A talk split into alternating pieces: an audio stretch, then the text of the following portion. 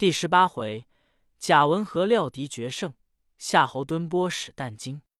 却说贾诩料知曹操之意，便欲将计就计而行，乃谓张绣曰：“某在城上见曹操绕城而观者三日，他见城东南角砖土之色新旧不等，鹿角多半毁坏，亦将从此处攻进，却须去西北上积草，诈为声势，欲哄我撤兵守西北。”彼城夜黑，必爬东南角而进也。秀曰：“然则奈何？”许曰：“此亦是耳。来日可经精壮之兵，宝石轻装，进猛于东南房屋内，却叫百姓假扮军士，虚守西北。夜间任他在东南角上爬城。四骑爬进城时，一声炮响，伏兵齐起，操可擒矣。”秀喜。从其计，早有探马报曹操，说张绣竟撤兵在西北角上，呐喊守城，东南却甚空虚。操曰：“终无计矣。”遂命军中密备敲决爬城器具，日间指引军攻西北角。至二更时分，却领精兵于东南角上爬过壕去，砍开鹿角，城中全无动静，众军一齐拥入。只听得一声炮响，伏兵四起，曹军急退，背后张绣轻驱勇撞杀来，曹军大败，退出城外，奔走数十里。张绣直杀至天明方，收军入城。曹操祭典败军，折兵五万余人，失去辎重无数。吕虔、于禁惧各被伤。却说贾诩见操败走。急劝张绣遗书刘表，使起兵截其后路。表得书，急欲起兵。忽探马报孙策屯兵虎口。蒯良曰：“策屯兵虎口，乃曹操之计也。今操新败，若不乘势击之，后必有患。”表乃令黄祖坚守隘口，自己统兵至安众县截操后路，一面约会张绣。秀之表兵已起，即同贾诩引兵袭操。且说操军缓缓而行，至襄城，到清水，操忽于马上放声大哭。众惊问其故，操曰：“吾思去年于此地折了吴大将典韦，不由不哭耳。因即下令屯驻军马，大赦祭言，调殿典韦亡魂。”操亲自拈香哭拜，三军无不感叹。祭典为毕，方继侄曹安民及长子曹昂，并祭阵亡军士，连那匹射死的大宛马也都致祭。次日，忽荀彧差人报说，刘表助张绣屯兵安众，皆无归路。操答御书曰：“吾日行数里，非不知贼来追我，然吾计划已定，若到安众。”破秀必矣，君等勿疑。便催军行至安众县界，刘表军已守险要，张绣随后引军赶来。操乃令众军黑夜早险开道，暗伏骑兵。及天色微明，刘表、张绣军会合，见操兵少，移操遁去，居引兵入险击之。操纵骑兵出，大破两家之兵。曹兵出了安众隘口，于隘外下色。刘表、张绣各整败兵相见。表曰：“何期反中？曹操奸计。”绣曰：“容再图之。”于是两军集于安众。且说荀彧探知袁绍欲兴兵犯许都，星夜持书报曹操。操的书心慌，即日回兵。细作报之张绣。秀欲追之，贾诩曰：“不可追也，追之必败。”刘表曰：“今日不追，坐失机会矣。”力劝秀引军万余同往追之，约行十余里，赶上曹军后队。曹军奋力接战，秀、表两军大败还。秀谓许曰：“不用公言，国有此败。”许曰。今可整兵再往追之。秀与表拒曰：“今已败，奈何复追？”许曰：“今番追去，必获大胜。如其不然，请斩无首。”秀信之。刘表疑虑，不肯同往。秀乃自引义军往追，操兵果然大败，军马辎重，连路散弃而走。秀正往前追赶，忽山后一彪军拥出，秀不敢前追，收军回安众。刘表问贾诩曰：“前以精兵追退兵，而公曰必败；后以败卒击胜兵，而公曰必克。究竟悉如公言，何其事不同而皆验也？愿公明教我。”许曰：“此易知耳。将军虽善用兵，非曹操敌手。操军虽败，必有晋江为后殿，以防追兵。我兵虽锐，不能敌之也，故之必败。夫操之急于退兵者，必因许都有事。既破我追军之后，必轻车速回，不复违背。我乘其不备而更追之，故能胜也。”刘表、张绣俱服其高见。许劝表回荆州，袖手相承，以为唇齿。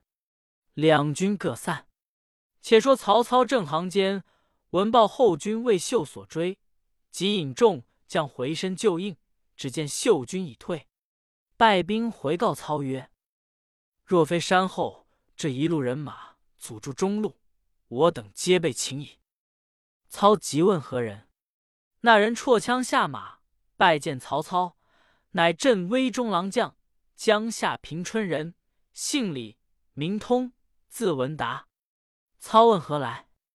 通曰：“晋守汝南，闻丞相与张绣、刘表战，特来接应。”操喜，封之为建公侯，守汝南西界，以防表、绣。李通拜谢而去。操还许都，表奏孙策有功，封为讨逆将军，赐爵吴侯。遣使击赵江东，欲令防剿刘表。操回府，众官参见毕。荀彧问曰：“丞相缓行至安众，何以知必胜贼兵？”操曰：“彼退无归路，必将死战。吾缓诱之而暗图之，是以知其必胜也。”荀彧拜服。郭嘉入，操曰：“公来何目也？”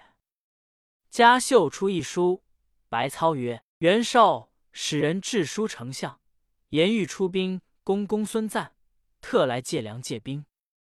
操曰：“吾闻少欲图许都，今见无归，又别生他意，遂差书观之，见其辞意骄慢，乃问家曰：‘袁绍如此无状，吾欲讨之，恨力不及，如何？’家曰：‘刘项之不敌，公所知也。高祖为至圣，项羽虽强。’”终为所擒。今少有十败，公有十胜。少兵虽胜，不足惧也。少反礼多疑，公体任自然，此道胜也。少以逆动，公以顺律，此亦胜也。还临以来，正事于宽，少以宽济，公以猛究，此至胜也。少外宽内济，所任多亲戚，公外简内明，用人为才。此度胜也。少多谋少决，功德策折行，此谋胜也。少专收名誉，公以至诚待人，此德胜也。少叙近乎远，功虑无不周，此人胜也。少听谗惑乱，公浸润不行，此名胜也。少是非混淆，公法度严明，此文胜也。少好为虚事，不知兵要，公以少克众。用兵如神，此武胜也。公有此十胜，予以败少无难矣。操笑曰：“如公所言，孤何足以当之？”荀彧曰：“郭奉孝十胜十败之说，正与愚见相合。少兵虽众，何足惧也？”嘉曰：“徐州吕布实心腹大患，今少北征公孙瓒。”我当乘其远出，先驱吕布扫除东南，然后屠绍，乃为上计。否则，我方攻绍，不必乘虚来犯许都，为害不浅也。”操然其言，遂意东征吕布。荀彧曰：“可先使人往约刘备，待其回报，方可动兵。”操从之，一面发书与玄德，一面后遣少使，奏封少为大将军、太尉。兼都督冀、青、幽，并四州。秘书达之云：“公可讨公孙瓒，吾当相助。”少德书大喜，便进兵攻公孙瓒。且说吕布在徐州，每当宾客宴会之际，陈规父子必胜称不得。陈宫不悦，乘间告不曰：“陈规父子面于将军，其心不可测，宜善防之。”布怒斥曰：“汝无端陷谗，欲害好人耶？”公出叹曰：“忠言不入，吾辈必受殃矣。”意欲弃不他往，却又不忍，又恐被人嗤笑，乃终日闷闷不乐。一日，带领数骑去小沛地面围猎解闷，忽见官道上一骑一马飞奔前去，公疑之，弃了围场。引从其从小路赶上，问曰：“汝是何处使命？”那使者之是吕布部下人，慌不能答。陈宫令搜其身，得玄德回答曹操秘书一封。公即连人与书，拿见吕布。不问其故，来使曰：“曹丞相差我往刘豫州处下书，今得回书，不知书中所言何事。”不乃拆书细看，书略曰：“奉明命欲屠吕布，敢不夙夜用心？但备兵微将少，不敢轻动。丞相心大失，备当为前驱。谨严兵整甲，专待君命。”吕布见了，大骂曰：“操贼焉敢如此！”遂将使者斩首，先使陈宫、臧霸。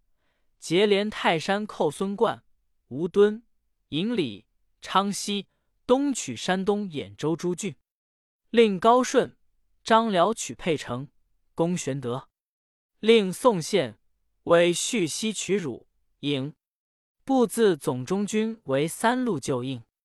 且说高顺等引兵出徐州，将至小沛，有人报之玄德，玄德即与众商议。孙乾曰。可速告急于曹操。玄德曰：“谁可去许都告急？”阶下一人出曰：“某愿往。”是之，乃玄德同乡人，姓简，名雍，字宪和，现为玄德募兵。玄德即修书复简雍，使星夜赴许都求援，一面整顿守城器具。玄德自守南门，孙乾守北门。云长守西门，张飞守东门，令糜竺与其弟糜芳守护中军。原来糜竺有一妹，嫁与玄德为次妻。玄德与他兄弟有郎舅之亲，故令其守中军，保护妻小。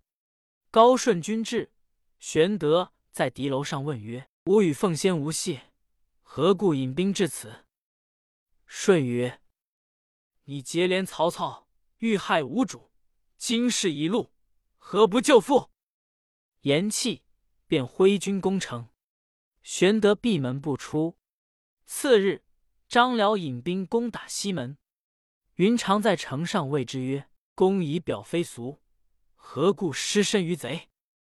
张辽低头不语。云长知此人有忠义之气，更不以恶言相加，亦不出战。